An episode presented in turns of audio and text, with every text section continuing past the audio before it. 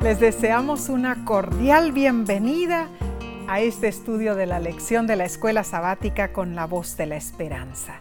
Gracias por acompañarnos, sea que te hayas unido por la televisión, por las redes sociales, por audio. Rogamos a Dios que derrame sus ricas bendiciones sobre ti.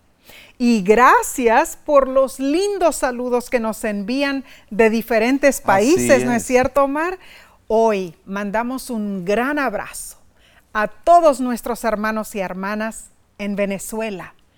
Sepan que no cesamos de orar por cada uno de ustedes. Dios les fortalezca y les bendiga siempre.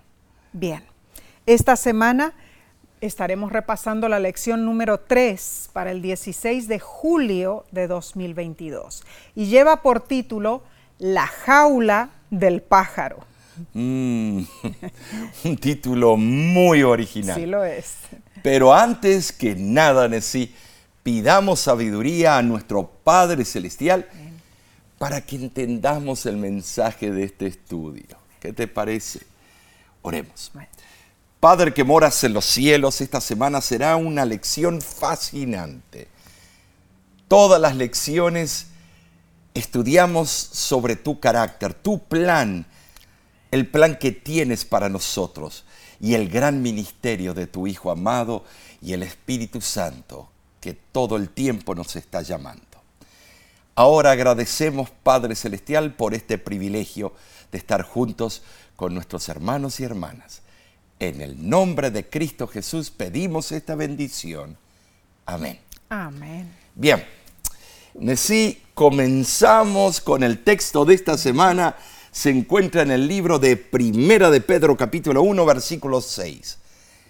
Y dice así, en lo cual vosotros os alegráis, aunque ahora por un poco de tiempo, si es necesario, tengáis que ser afligidos en diversas pruebas.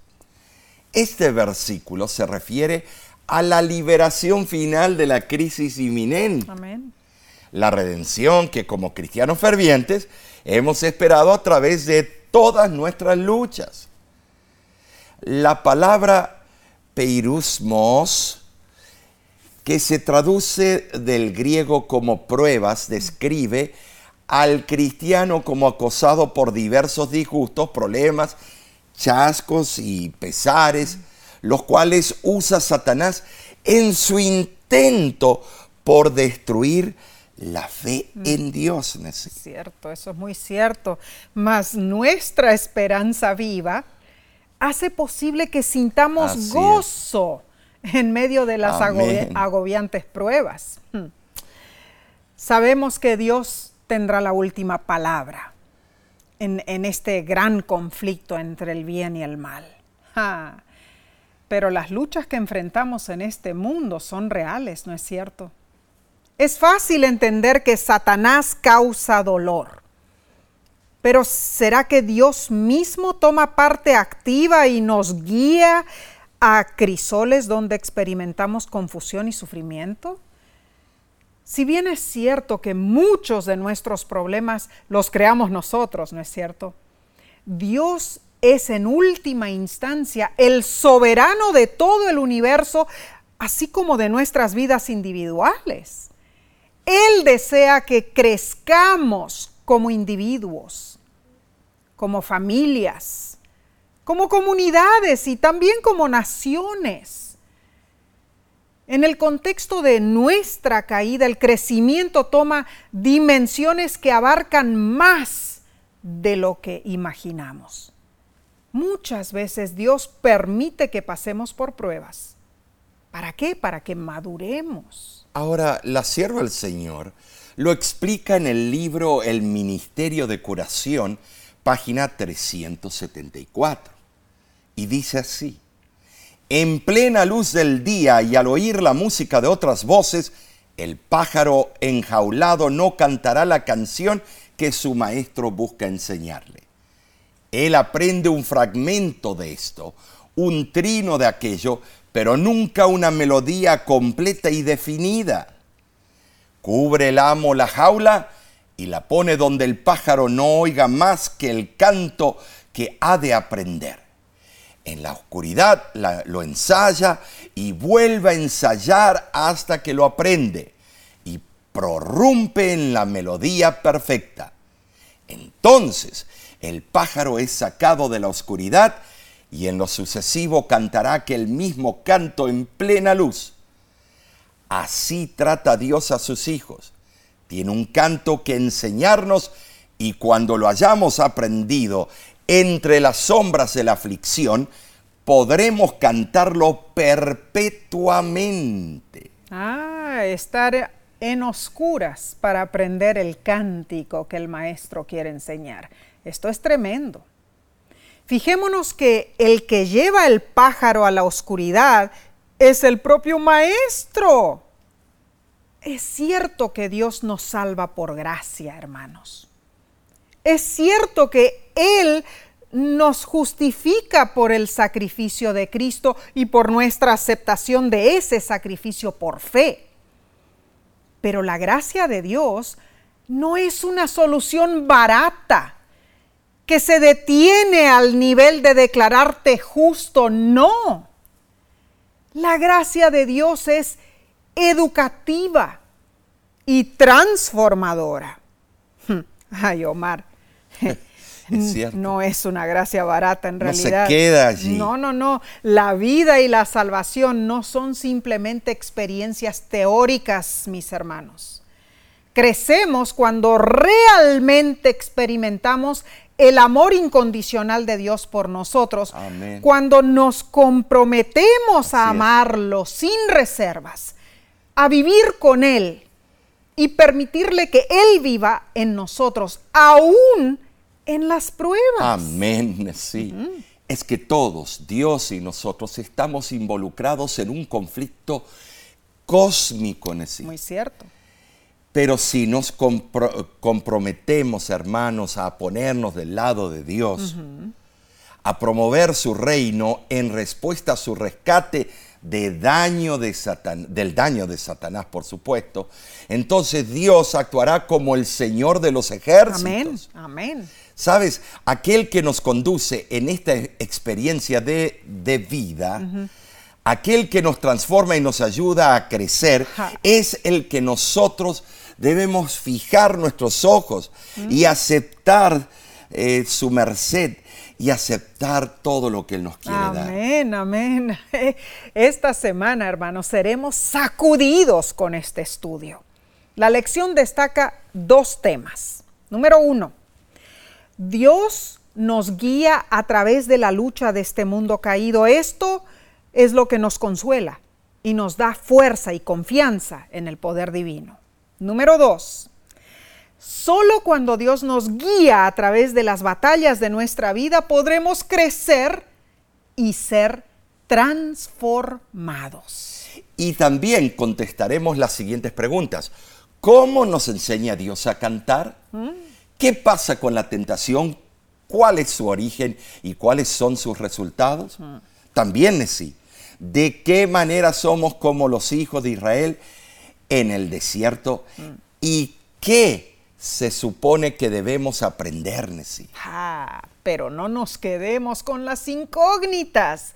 Adentrémonos al estudio, porque hay mucho material que cubrir y estamos ansiosos por aprender más. Así que pasemos a la lección del domingo 10 de julio titulada Hacia la tierra prometida por un callejón sin salida. Oh, esto es tremendo. esto suena polémico.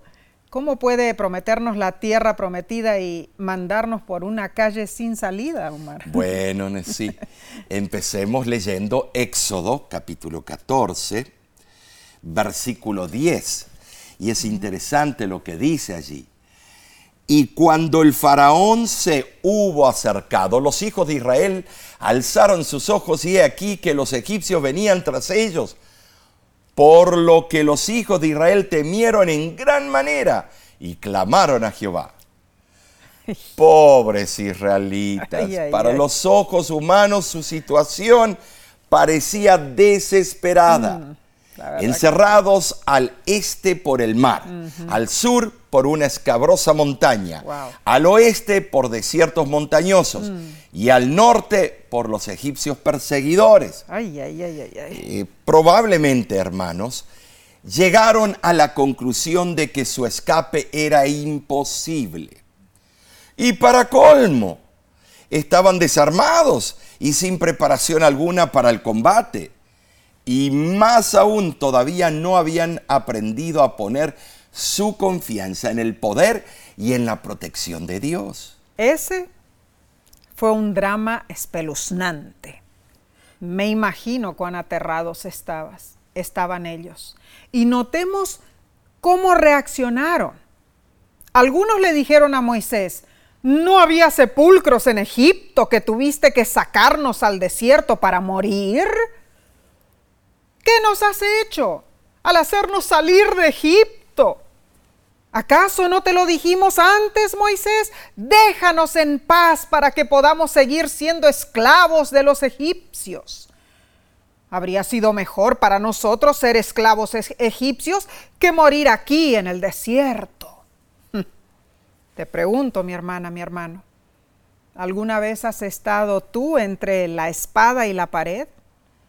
¿O en una encrucijada difícil, un callejón sin salida?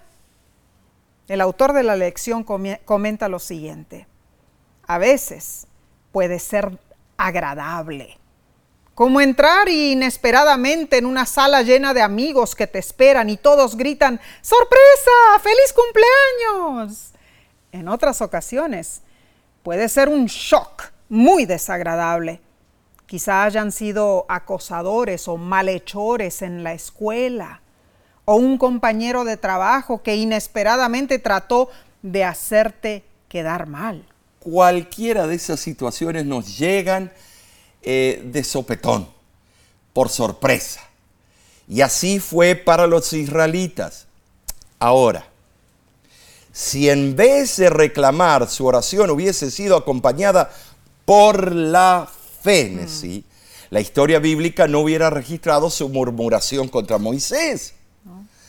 Algunos comentadores bíblicos han sugerido que los más piadosos entre los israelitas clamaron a Dios, mientras que los irreligiosos murmuraron contra Moisés. Tiene sentido.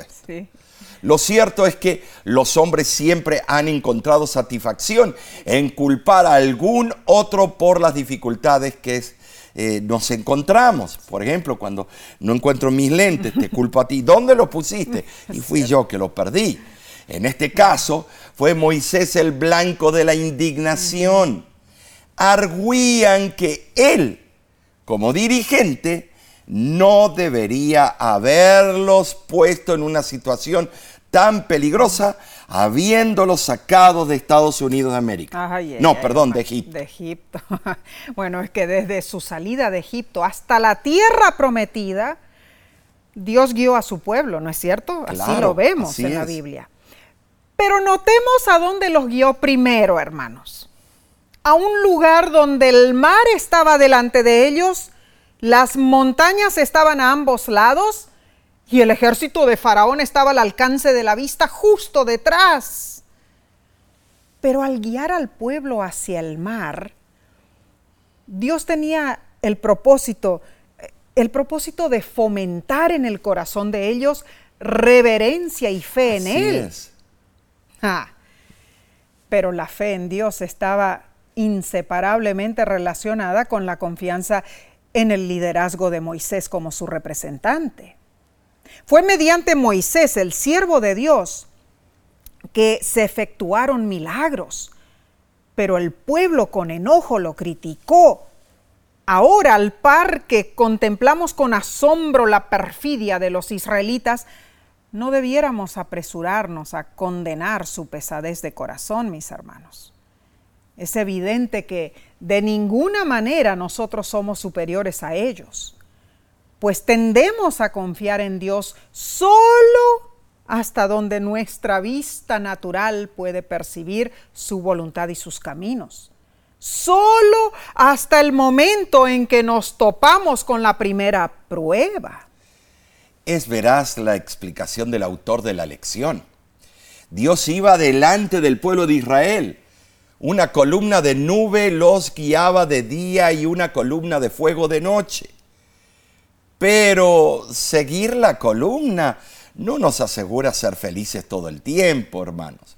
También puede ser una experiencia dura, porque el entrenamiento en justicia nos lleva a lugares que prueban nuestros corazones.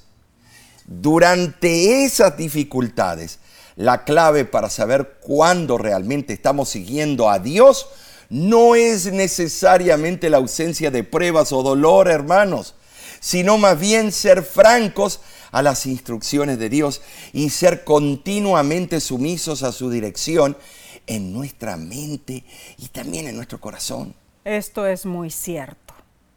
Y la lección nos pregunta, ¿por qué a veces es tan difícil confiar en Dios, aunque sepamos muchas de las maravillosas promesas que Él tiene para nosotros? ¿Por qué, Omar? ¿Por mm. qué nos es tan difícil? Bueno, mientras hacemos una corta pausa, hermano, hermana, piensa en aquella situación difícil a la que creas que Dios te llevó a enfrentar, aquella mm. situación a la cual Dios te llevó a ese callejón sin salida para enseñarte a creer en Él y a temerle qué principios y estrategias de fe podrían ayudarte a navegar con éxito ese tipo de experiencia, mi hermano, mi hermana. Es interesante decir, yo hubiera estado delante del Mar Rojo mm. y se veía la otra costa, del otro lado, que es la península arábica. Yo, como sé nadar, ah, yo me hubiera metido y a nadar y flotar cuando me ¿No hubieras pensado en tu familia? Oh, no, no, contigo. ¿Y qué si tus hijos no saben nadar? No, ellos ya ya les enseñé. Pero es que era una situación difícil porque el que sabía nadar tenía vecinos que no sabían nadar. Ya, ese es el problema. Pero yo ya hubiera estado nadando como un mm. campeón mundialista. Yo no sé. Si veía al faraón atrás. Yo no sé si hubieras hecho eso, pero en realidad yo sí creo que todo el pueblo de Israel estaba en un callejón sin salida ahí en ese momento. Solo tenían que confiar en Dios. Y saben, mis hermanos, debemos confiar en Dios no importa la, no importa la circunstancia. Regresaremos en unos instantes con el estudio del lunes. No te vayas.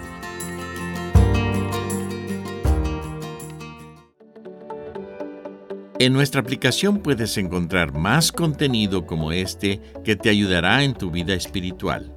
Lo puedes descargar visitando nuestra página web lavoz.org.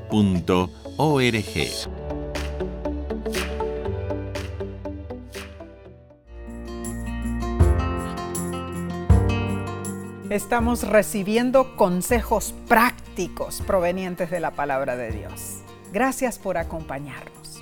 La siguiente sección se titula Aguas Amargas, estudio preparado para el lunes 11 de julio. Tremendo esto. Esta parte comienza con la dura prueba en Refidim. Leamos Éxodo 17, versículos del 1 al 6. Toda la congregación de los hijos de Israel partió del desierto de Sin y acamparon en Refidim, y no había agua para que el pueblo bebiese. Y altercó el pueblo con Moisés y dijeron, Danos agua para que bebamos. ¿Por qué nos hiciste subir de Egipto para matarnos de sed? Entonces clamó Moisés a Jehová, diciendo, ¿qué haré con este pueblo? De aquí a un poco me apedrearán. Y Jehová dijo a Moisés, toma en tu mano tu vara, he aquí que yo estaré delante de ti allí sobre la peña en Horeb, y golpearás la peña y saldrán de ella aguas y beberá el pueblo. Bueno, Nesí, hay lidiar con esos tercos. Por favor. Bueno, y nosotros no somos muy diferentes. No se desconoce la ubicación de Refidim. Eh, si supiéramos exactamente, estaríamos todos haciendo peregrinaje para adorar las dos, la piedra donde salió el agua. Cierto. Algunos eruditos bíblicos lo han ubicado en el Wadi Feirán, que conduce al tradicional monte Sinaí. Tú y yo estuvimos allí. Claro que sí. Y nos emocionamos, pero no vimos ningún agua salir de, No, de no, esas no, piedras. Otros lo han identificado con el Wadi de Refayit, Mm. principalmente por el parecido de su nombre. Mm. El Wadi Refayit está a unas pocas horas de marcha del monte Sinaí.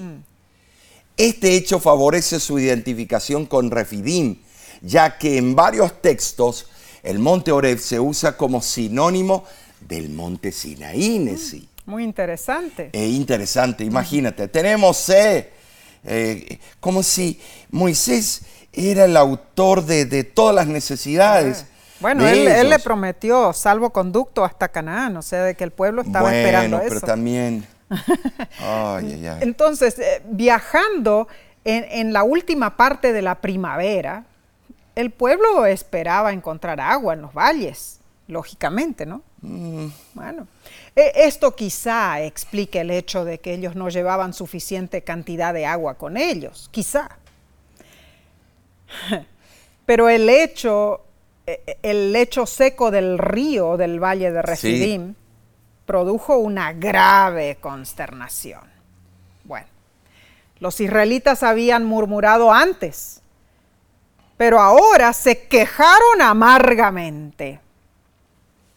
Moisés ya les había dado carne y pan para comer, recordamos eso. Naturalmente esperaban ahora que les diera agua, pero su queja reflejaba duda antes que fe. Tentaron a Dios, poniendo a prueba su paciencia y despertando su santa ira. Toda la historia de peregrinación por el desierto es una historia de provocación. Es asombrosa la longanimidad de Dios para con los israelitas, quienes tentaron y enojaron al Dios Altísimo. Salmo 78, 56. Bueno, eh, yo entiendo a los judíos porque tenían eh, sed. Eh, por ejemplo, yo ahora mismo, que estamos filmando esta lección, tengo una sed tremenda y quiero agua. O sea que cuando hay necesidad nos volvemos a veces ah, no razonables, nos volvemos apasionados. Quizá no obtengamos de Dios todo lo que queremos, ¿verdad? Pero ¿acaso no podríamos esperar obtener todo lo que necesitamos? O sea, no lo que pensamos que necesitamos, como eh, ganar la lotería, por supuesto, sino lo que realmente necesitamos. Bueno, sí, eh, había algo que los israelitas realmente necesitaban y era agua. Sí, es cierto. Debemos también poner énfasis en eso. Justo después de que Dios los guió a través del Mar Rojo, caminaron por el desierto tor- tórrido, sin agua, durante tres días. Ay, En el desierto donde encontrar agua es algo tan crítico, tú y yo lo sabemos. Hemos estado en muchos desiertos. Podemos también comprender su desesperación, ¿no es cierto? ¿Cuándo recibirían el agua que tanto necesitaban? Ya tenían la lengua seca como lengua del oro.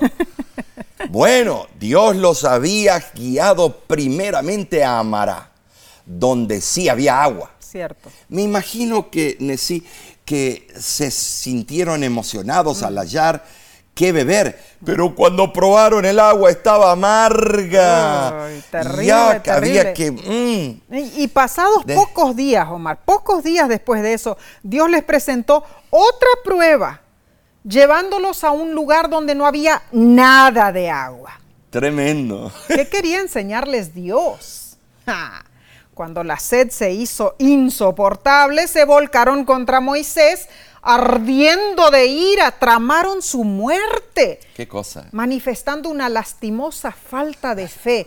Bueno. Moisés llevó su dificultad al Señor.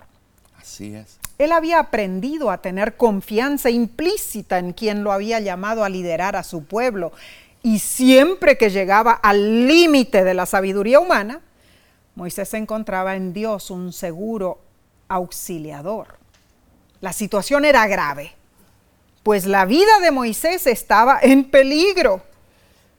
Como no se ha encontrado en la historia de Egipto ningún vestigio de muerte por apedreamiento, esta forma de pena capital parece haberse originado allí, en lo que atañe a los israelitas, claro, y sin duda fue sugerida por la abundancia de piedras disponibles en el desierto, ¿no?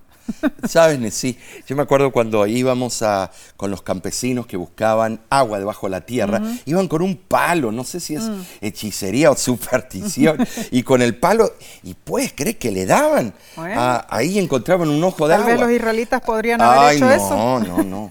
El historiador Herodoto explica en su manuscrito número 9, tomo 5, el apedreamiento posteriormente fue practicado entre los griegos en el tiempo de las guerras médicas y entre otros pueblos. Esta era manera fácil de matar a un criminal sin derramar su sangre. Se practicaba cuando la gente era convocada para vengar un crimen, como la blasfemia o idolatría. Tremendo. Sin embargo, en Refidim, se trató de un motín, un levantamiento espontáneo del pueblo para librarse de un jefe que odiaban y a quien culpaban por su sufrimiento.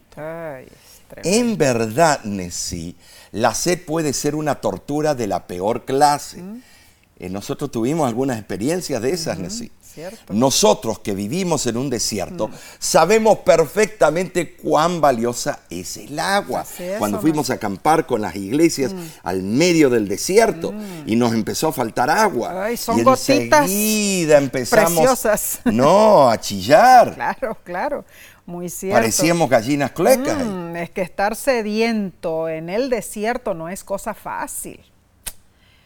Y los israelitas reclamaron. ¿Está pues Jehová entre nosotros o no? Éxodo 17:7. ¿Te has hecho tú esa pregunta alguna vez? ¿Cómo te sentiste?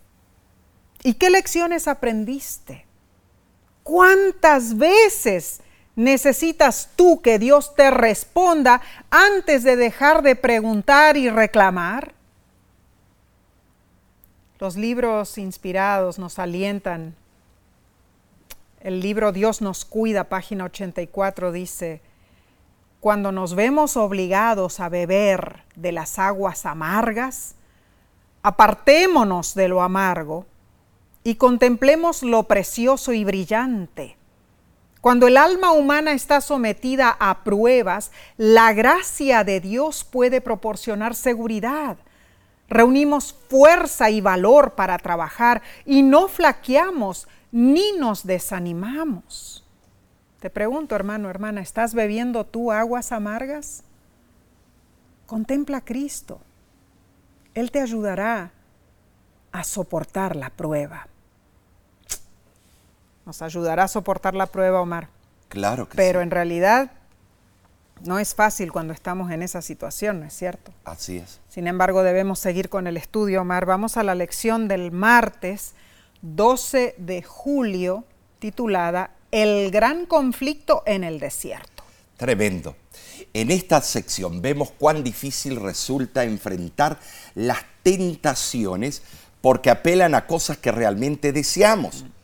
Y lo peor es que siempre parecen llegar en nuestros momentos más débiles, mm. cuando estamos más vulnerables. Cierto. Para entender el estudio de este día, debemos leer Lucas capítulo 4, versículos del 1 al 13.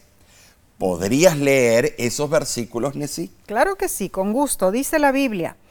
Jesús, lleno del Espíritu Santo, volvió del Jordán y fue llevado por el Espíritu al desierto por 40 días y era tentado por el diablo. Y no comió nada en aquellos días, pasados los cuales tuvo hambre. Entonces el diablo le dijo, Si eres hijo de Dios, di a esta piedra que se convierta en pan. Jesús respondiendo le dijo, escrito está, no solo de pan vivirá el hombre, sino de toda palabra de Dios. Y le llevó el diablo a un alto monte y le mostró en un momento todos los reinos de la tierra. Y le dijo el diablo, a ti te daré toda esta potestad, si tú postrado me adorares. Respondiendo Jesús le dijo, vete de mí, Satanás, porque escrito está, al Señor tu Dios adorarás y a Él solo servirás. Y le llevó a Jerusalén y le puso sobre el pináculo del templo y le dijo, si eres hijo de Dios, échate de aquí abajo, porque escrito está a sus ángeles, mandará cerca de ti que te guarden. Respondiendo Jesús le dijo, escrito está, no tentarás al Señor tu Dios. Y cuando el diablo hubo acabado toda tentación, se apartó de él por un tiempo. Mateo explica que las tres principales tentaciones ocurrieron al fin de los 40 días algo que también corrobora la última parte de Lucas 4.2.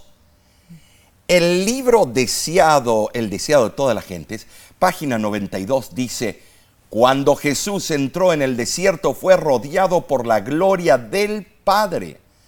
Absorto en la comunión con Dios, se sintió elevado por encima de las debilidades humanas. Pero la gloria se apartó de él y quedó solo para luchar con la tentación. Entonces vio Satanás su oportunidad. Pensó que podía vencer a Cristo.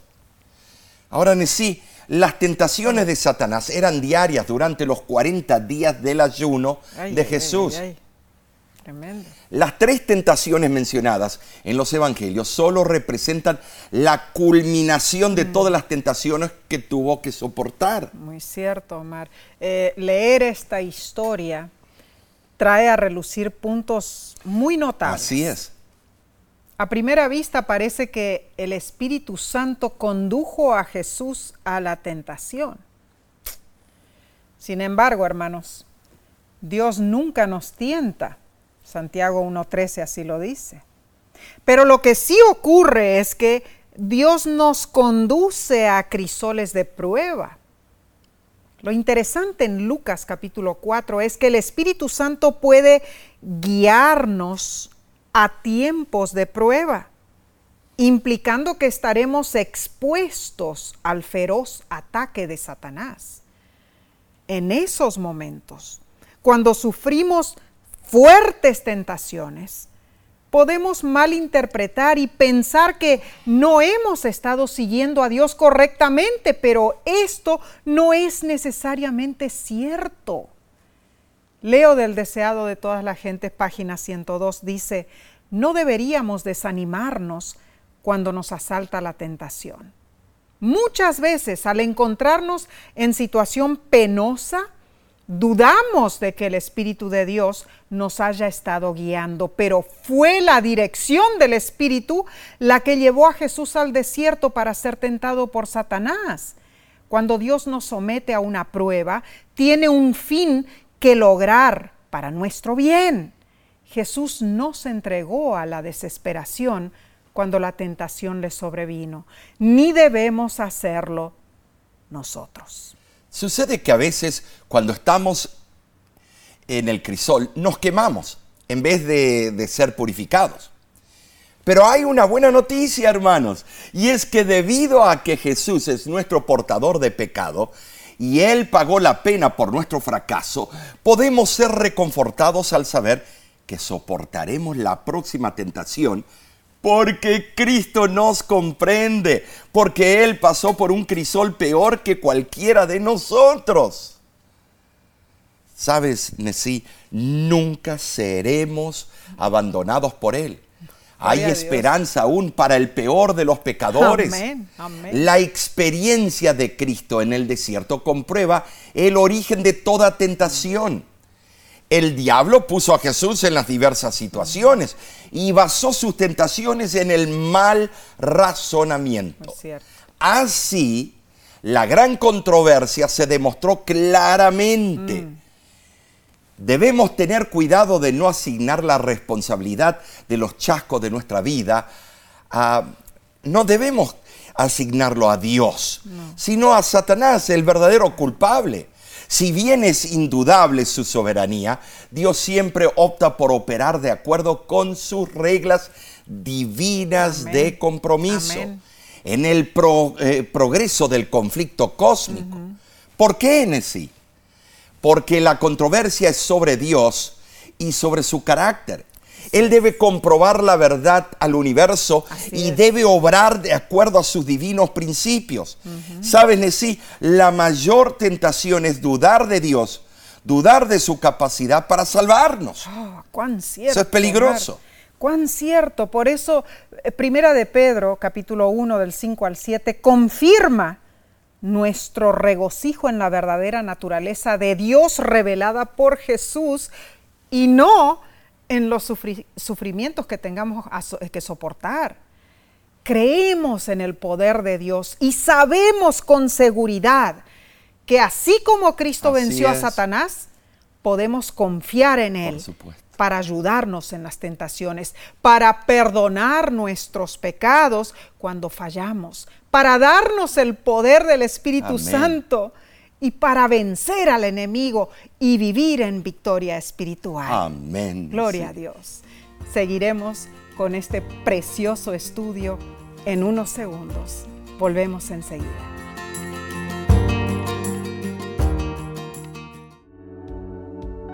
Con seguridad estás disfrutando este estudio de la escuela sabática.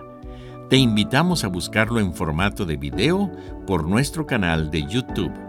Lo puedes encontrar en youtube.com diagonal La Voz de la Esperanza.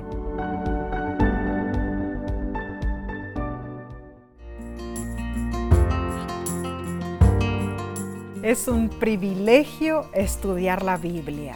Gracias por acompañarnos.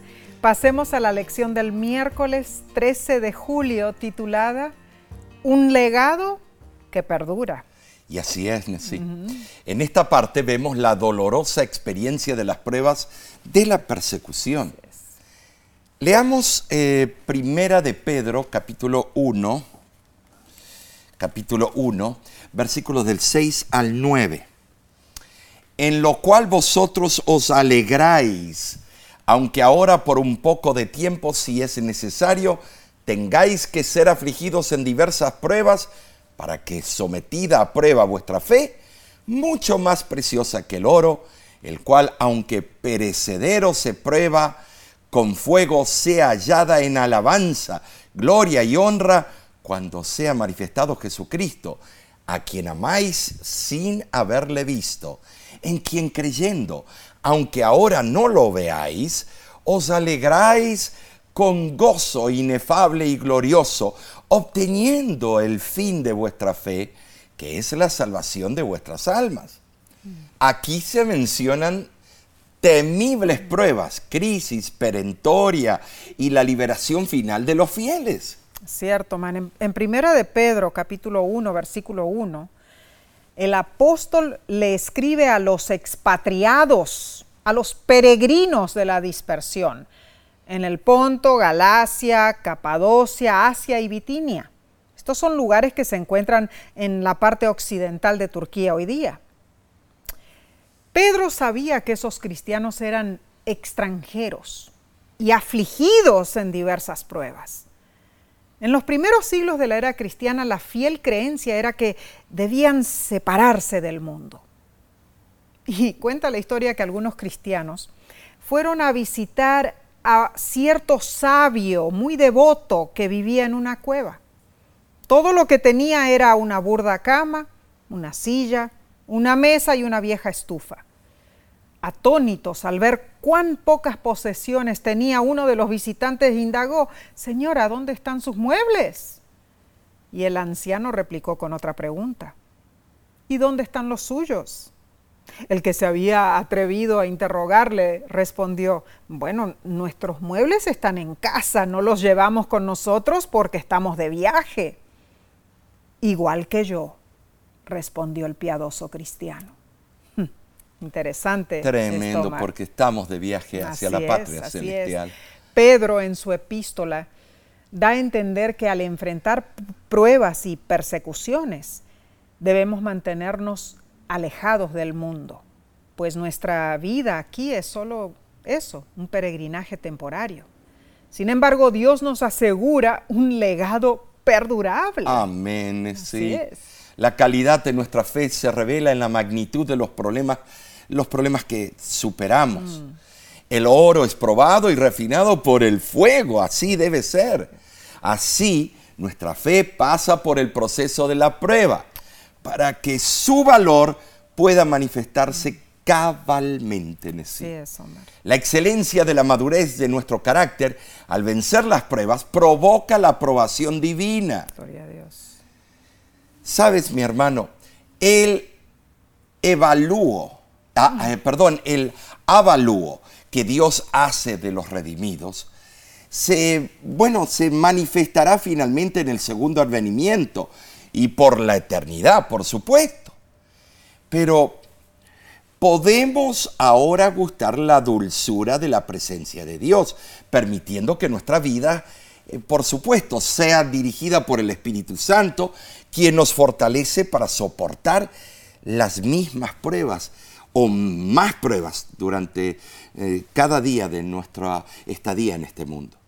Quizá no sufras persecución, pero sabes, hoy día alrededor del mundo hay muchos cristianos, fieles hijos de Dios, que pasan por esas pruebas.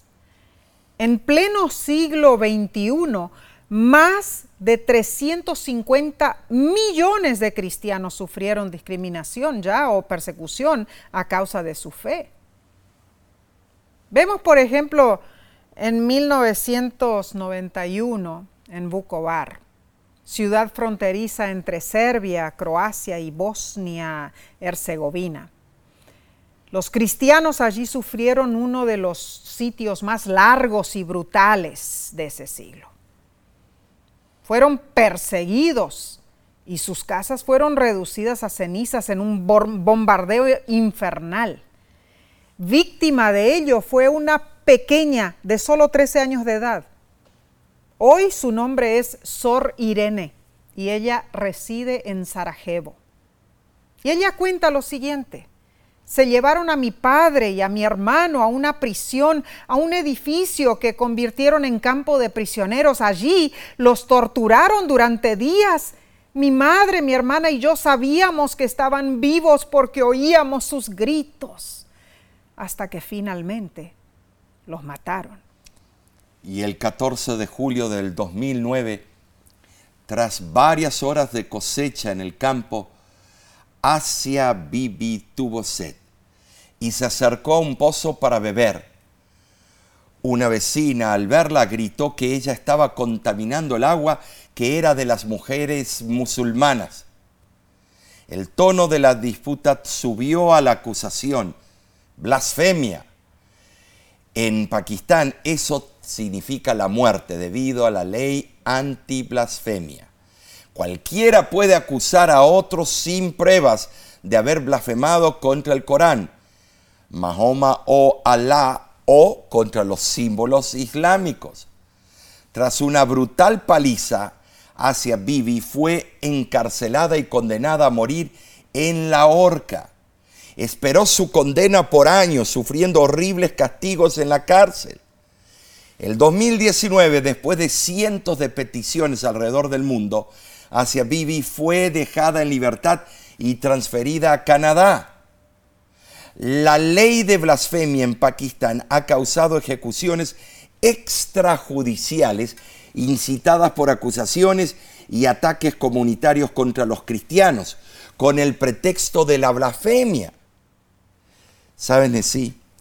Asia Bibi fue la primera mujer en Pakistán en ser sentenciada a muerte por blasfemia y habría sido la primera persona en ser ejecutada, ejecutada bajo la ley eh, de islámica. Tremendo, Mar. es son, impresionante. Estos son solo dos testimonios.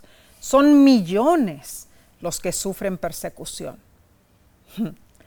Pero alabado sea Dios por nuestra bendita esperanza.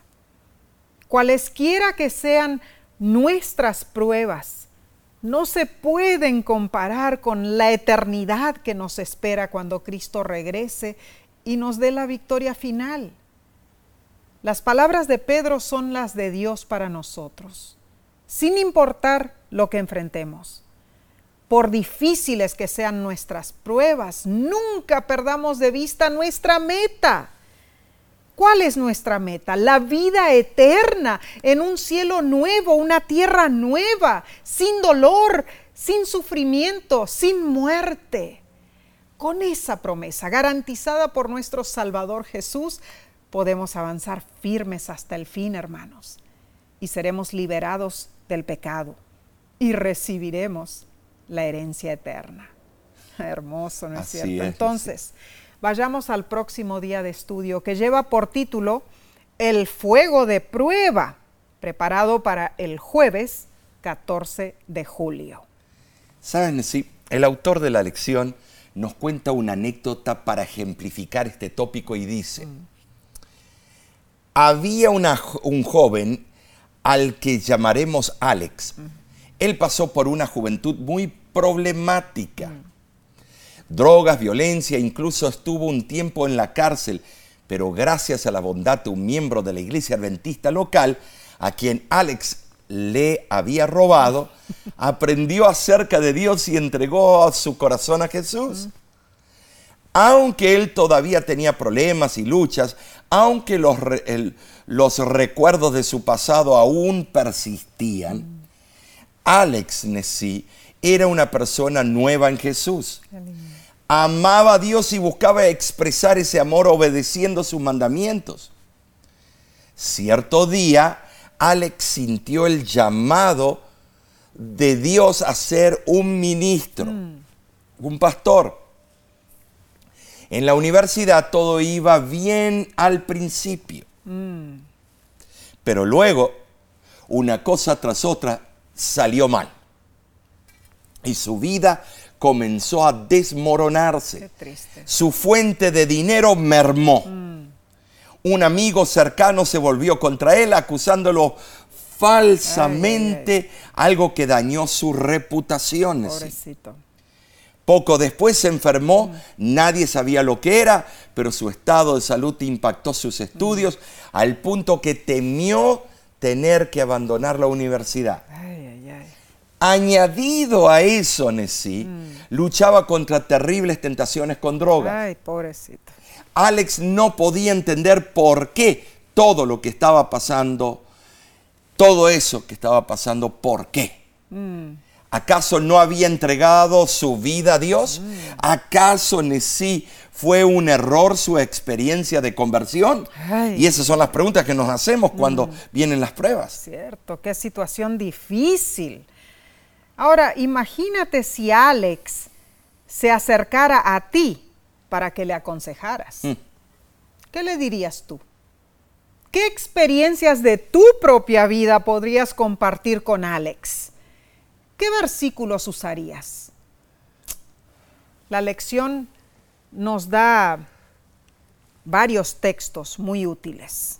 Por ejemplo, Jeremías 29, 13 y me buscaréis y me hallaréis porque me buscaréis de todo vuestro corazón. Y Romanos capítulo 8 versículo 28 dice, y sabemos que a los que aman a Dios, todas las cosas les ayudan a bien, esto es, a los que conforme a su propósito son llamados. Además podríamos usar segunda de Corintios capítulo 12 versículo 9. Y me ha dicho, Bástate mi gracia, porque mi poder se perfecciona en la debilidad. Por tanto, de buena gana me gloriaré más bien en mis debilidades, para que repose sobre mí el poder de Cristo. Y Hebreos capítulo 13, versículo 5 en adelante, es muy interesante y relevante. Y dice así, sean vuestras costumbres sin avaricia, contentos con lo que tenéis ahora, porque Él dijo, no te desampararé ni te dejaré. Todos los que seguimos a Dios hemos enfrentado crisis, hermanos, cuando hemos sido tentados a dudar de la dirección divina. Lo importante, Nesí, en esas situaciones es aferrarse a las promesas, recordar cómo Dios nos ha guiado en el pasado y orar con fe y perseverancia. Sabes, el Señor nunca se dará por vencido con nosotros. Amén. Jamás. La pregunta es, ¿sucumbiremos nosotros a la tentación de darnos por vencidos y renunciaremos a Cristo? Ay, ay, ay, ¿O nos mantendremos firmes a pesar de las pruebas hasta recibir la corona de la vida eterna? Mm, Omar, eh, eh, cuando pensamos en Alex, pobrecito, las cosas le iban una cosa Oh, tras otra, todo mal, ¿no es cierto? Pruebas grandísimas en su vida y estaba joven, ¿no es cierto? En ¿Qué la harías tú en universidad. esa situación? Estar firmes en Cristo Jesús muchas veces no es cosa fácil. Oramos a nuestro Padre Celestial Así es. que nos fortalezca para que nos mantengamos fieles hasta el fin. Los libros inspirados nos animan. Dice, Dios se agrada si apuntan alto los que se esfuerzan por la vida eterna. Habrá poderosas tentaciones para complacer los rasgos naturales del carácter. Pero cada tentación resistida es una victoria de valor inapreciable ganada al someter el yo. Ella doblega las facultades al servicio de Jesús y aumenta la fe, esperanza, paciencia y tolerancia. Al ser instados a luchar por la victoria con la fortaleza de Jesús, apuntemos hacia la corona celestial con estrellas. Esto lo escribió Elena G. de White en Review and Herald en octubre de 1881. Apuntar alto, Omar, apuntar alto. Eso es, Es- lo que debemos hacer nosotros como cristianos. Siempre hay que mirar a esa dirección. Ay. No mirar a los fracasos, no mirar lo que el mundo, las acusaciones del mundo, no ser volátiles Mm. o superficiales, no, no ser, bueno, como las olas del mar, eh, volubles. Mm. Volubles. Tenemos que nosotros en firmeza estar mirando al único que nos puede volver a traernos a un balance en nuestra vida. Ay, hermanos, entonces, recapitulemos el valioso estudio de esta semana. Número uno, vimos cómo Dios guió al pueblo de Israel por el desierto y aunque muchas veces se encontraron en callejones sin salida, soportaron aguas amargas y pruebas inverosímiles. Dios estuvo con ellos y no los desamparó. Y número dos, Nessie, repasamos las terribles tentaciones que Jesús tuvo que soportar en manos del adversario, pero Él nos dejó ejemplo para que nosotros podamos sobrepasar nuestras tentaciones y alcancemos la victoria en nuestro Salvador. Amén, amén. Número tres, estudiamos las vicisitudes y persecuciones que tuvieron que padecer los primeros cristianos y aprendimos de su ejemplar fe y confianza en Dios. Y número cuatro, por último, comprobamos cuán difíciles son nuestras luchas. Pero sabemos que Dios nos guía a través de las pruebas de este mundo caído. Amén. Y esto nos da fuerza y confianza para no darnos por vencidos. Gloria a. Dios, gloria a Dios. Pues es a través de las pruebas y las batallas que podremos crecer espiritualmente, podremos ser purificados por el crisol en Cristo y finalmente seremos transformados y brillaremos como el oro. Ay, ay, ay, qué hermosa lección, la verdad. Amén. Consejos prácticos para nuestra vida cristiana, ¿no es cierto? Y, y- y yo creo, Omar, que toda esta lección nos hizo ver puntos claves Sí. de lo que enfrentamos, ¿no es cierto?, en nuestra vida aquí en la tierra, pero sabemos que Dios siempre está a nuestro lado y que un día seremos victoriosos. Y es nuestra oración que tú hayas sido grandemente bendecido con este estudio Te invitamos a acompañarnos nuevamente para estudiar la próxima lección que se titula Ver el rostro del olfebre. Va a estar buenísima. No te la pierdas.